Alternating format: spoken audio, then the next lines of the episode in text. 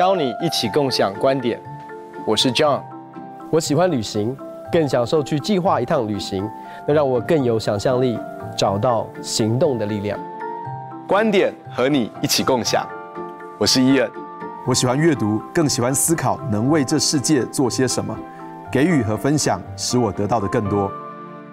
因为当我们在谈啊、呃、财富的时候，在谈丰盛的时候，就会发现富有者的思维跟贫穷者的思维很不一样。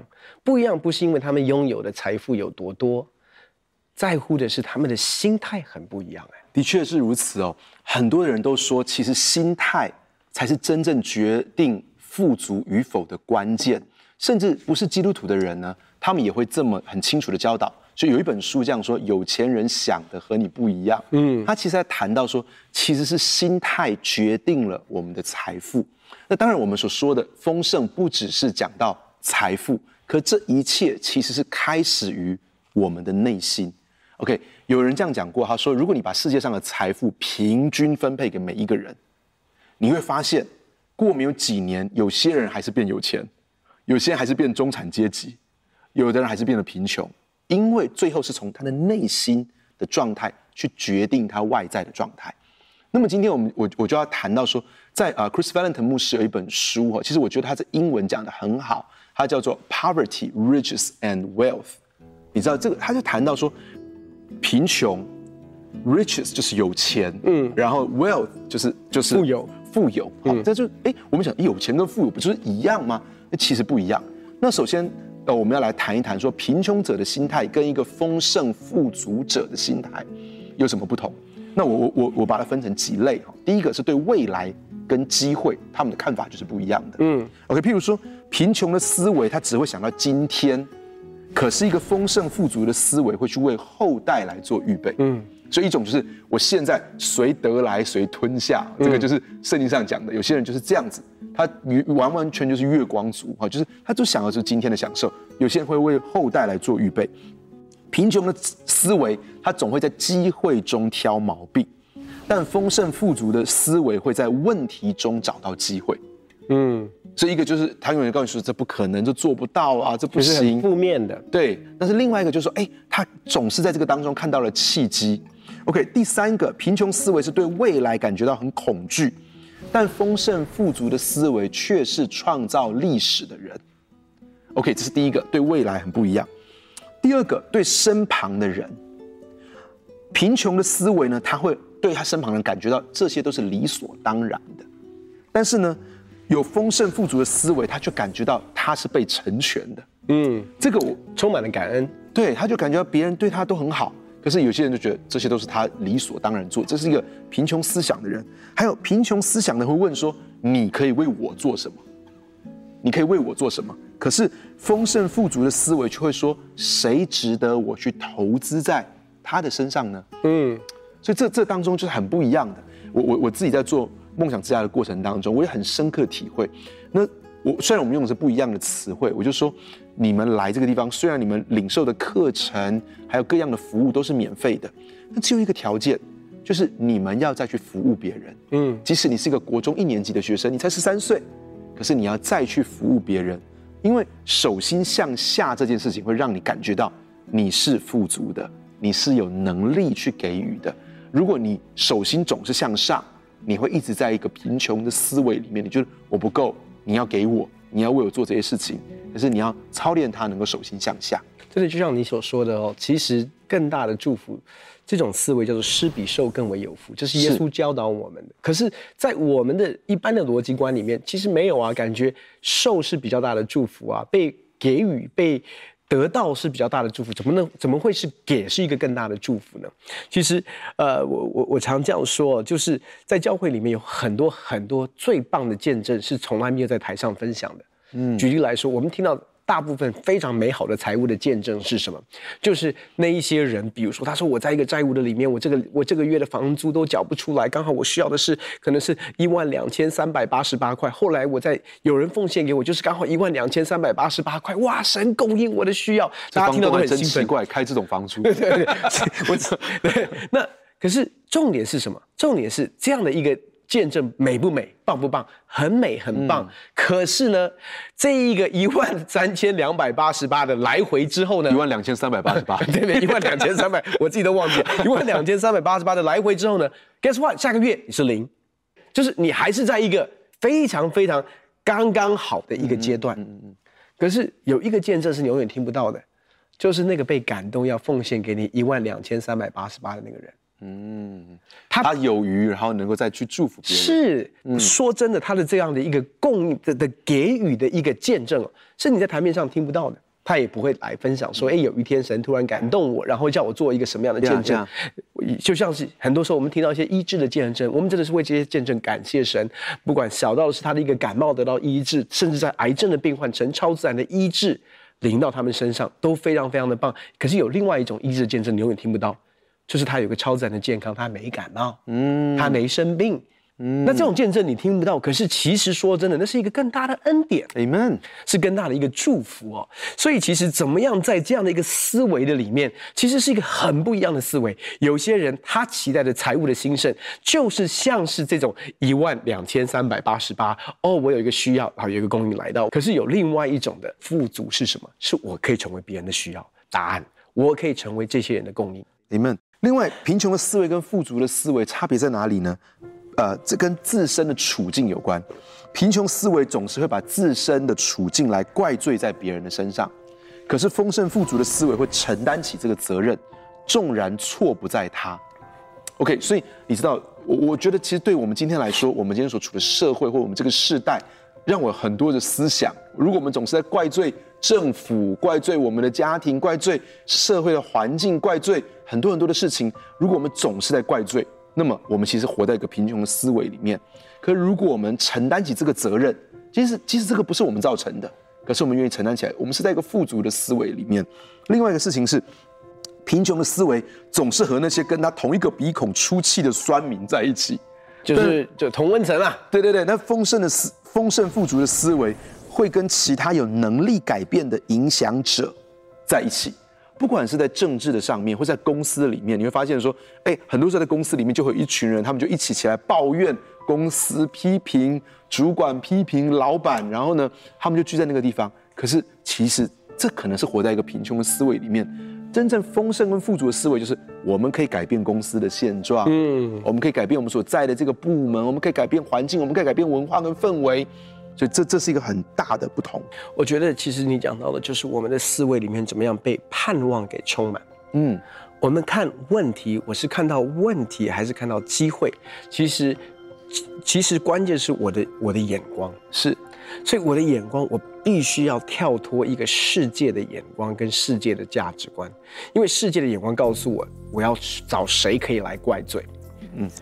但是一个承担力，其实我你刚才讲到那个可以承担起责任，我我想其实我我立刻就是想到的，就是以撒他在荒年的时候，其实，在荒年这是每一个人都碰到的状况，荒年没有人会去撒种，嗯，荒年怎么会去撒种？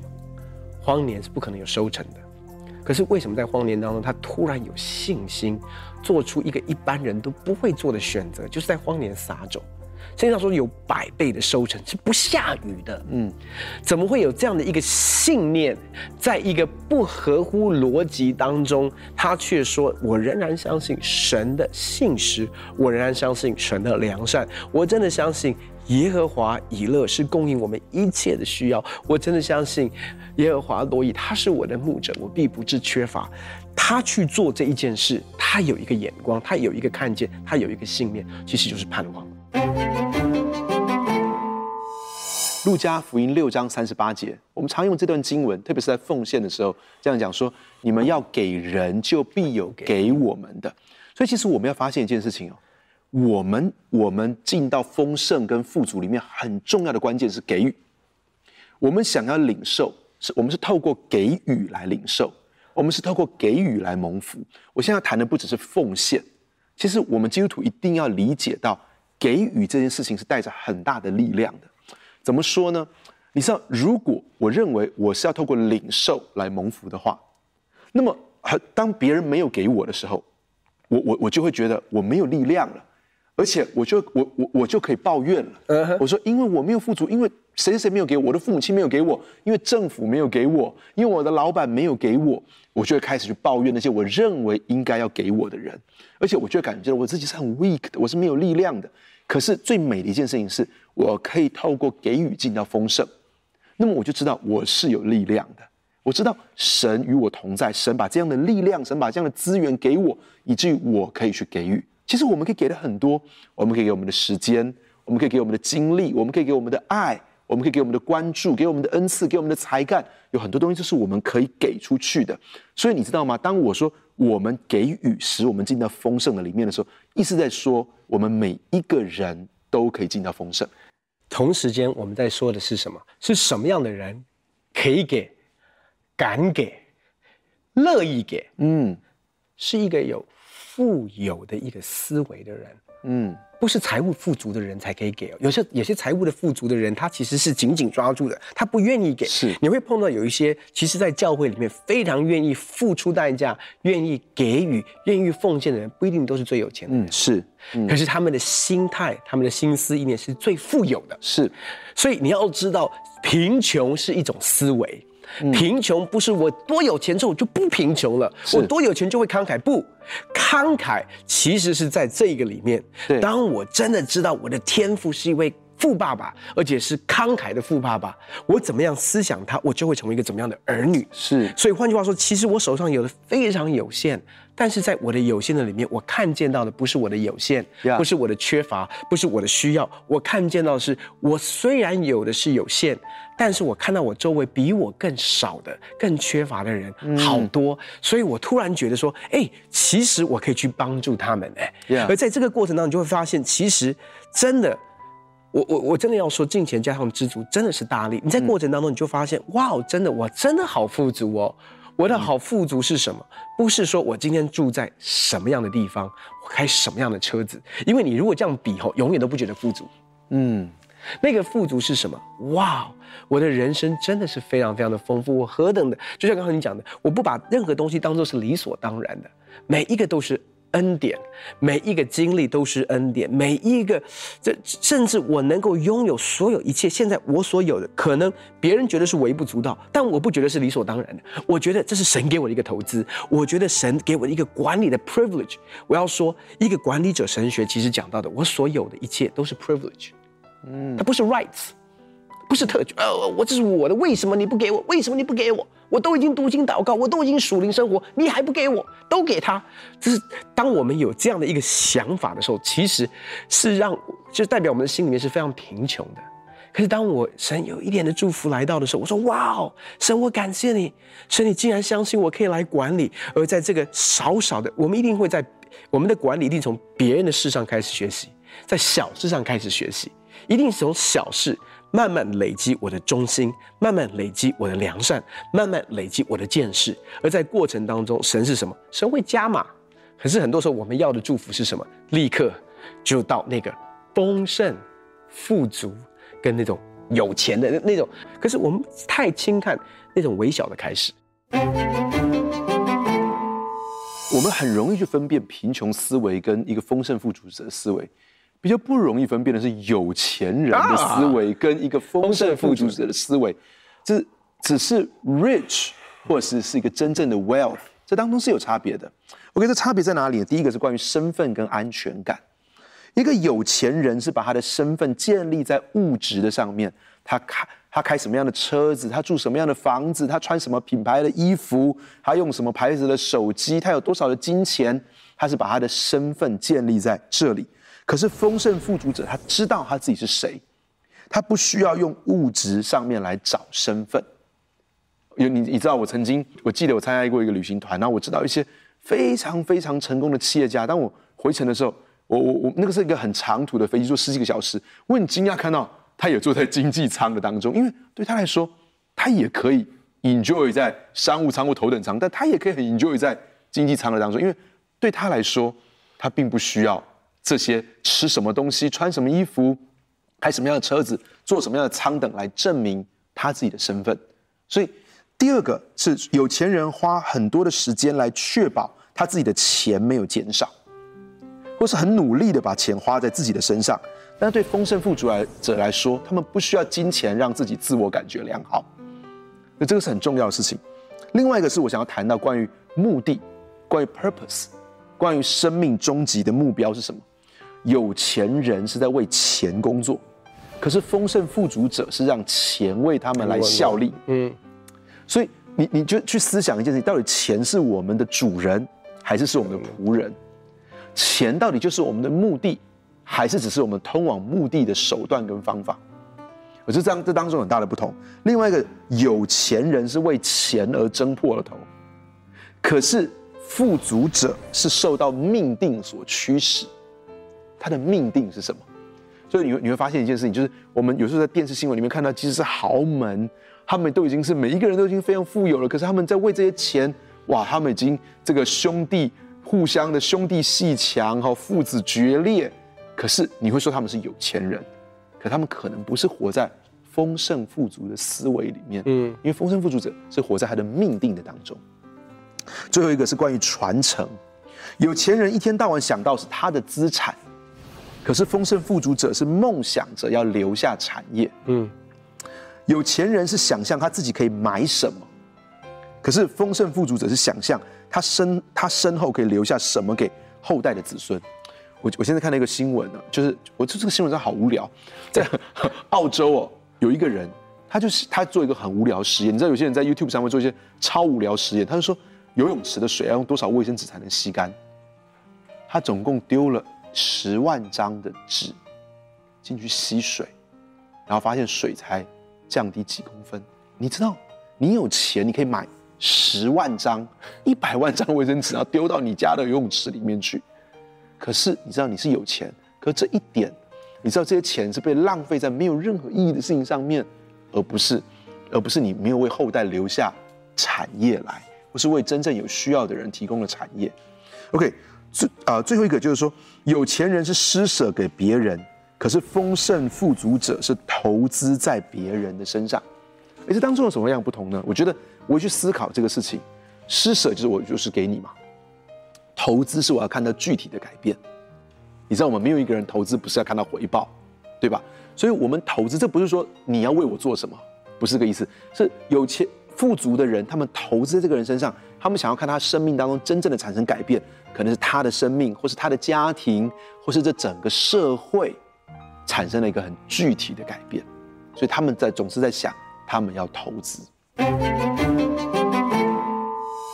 我觉得神其实真的是在看谁是合他心意，是他可以投资的。我想，其实神的心意是要我们每个人都蒙福哦。你知道有一个有一个电影叫做《Crazy Rich》，嗯，我真的相信神不是要我们 Crazy Rich，神要我们 Crazy Blessed，你是疯狂的蒙福。可是那个蒙福就像你讲的，它是有目的的。那个蒙福是要使我们的生命兴盛，以至于神的国度。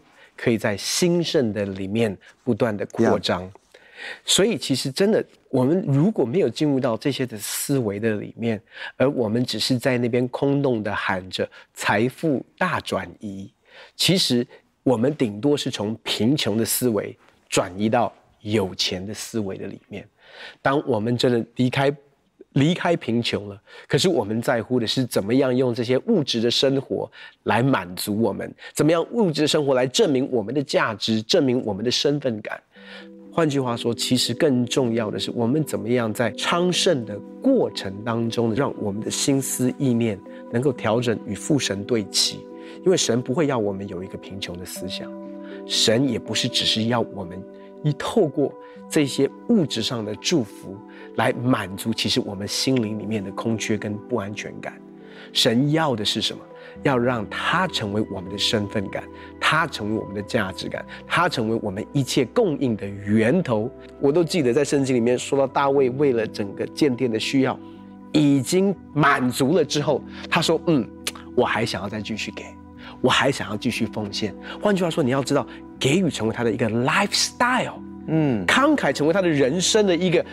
生活模式，他不是要做来跟神换，而是在神的祝福的里面，他觉得我太蒙福了，我所有给的一切，说真的，能够给，保罗说马其顿的教会，他们经历的是一个乐捐的厚恩，哎，能够给是一个恩典啊，能够给我不管给的多多，给的多少，其实当我操练开始给，是一个恩典。从我的十一，从我一点点的奉献，我开始操练什么？操练这个富有者的心态，嗯，富有者的思维，在我不知不觉当中，其实问题我开始看的时候，看到机会了。困难，我看到了，哎，还有一些投资的方式。我的盼望，其实我在训练的是我的思想。很多人不知道的是，其实一直在等财富来，财富来。你知道，我们那时候甚至有一些的牧者教教我们宣告，就说 “Money come to me”，Money，这我跟你讲，那时候我们在对信心的宣告里面，你可以想象那种 money come to me”。我说干嘛吗？这好像说那个 Jerry Maguire，“Show me the money”。可是我必须要说的是。Money 为什么要 come to you？它如果 come to you 只是成为你的身份感、价值感、满足感、安全感的来源，神会给你吗？神愿意祝福你吗？意思是说，我们的生命一定要跟神先对齐，以至于它成为我们生命当中一切所需。我的身份感不是来自于我今天开什么样的车、住什么样的房子，或者是我有多少的资产。我的身份感是因为主耶稣基督为我死在十架上，而我知道。因为我的生命是重价买赎回来的，所以我的生命绝对是蒙福的人生。我不需要看周遭的人他拥有什么，开什么样的车，坐什么样的舱等。我清楚知道我的人生不在乎这些东西。可是当我做好一个管理者，神会把资源放在我的手上，不是只是让我享受，神也愿意我享受。但是享受不是我最终极的目的，完成神托付我所要完成的事。而在这过程当中，是我会经历到丰盛，在我的生命的里面，在我家庭的里面。但是我一直都知道的是，我的一生在服侍的绝对不是这些外在的祝福，我的一生在服侍的是这位赐祝福的神，他才是我跟随的那一位。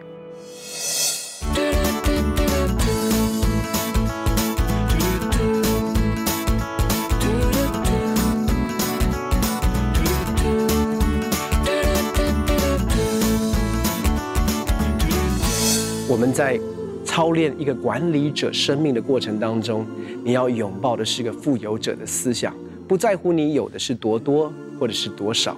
当你清楚明白你的价值感、你的身份感、你的满足安全感是来自于神，你会进入到一个富有者的思维的里面，而这样的一个思维会让我成为一个慷慨的给予者，在不知不觉当中，你就会看见神的祝福临到你生命的里面。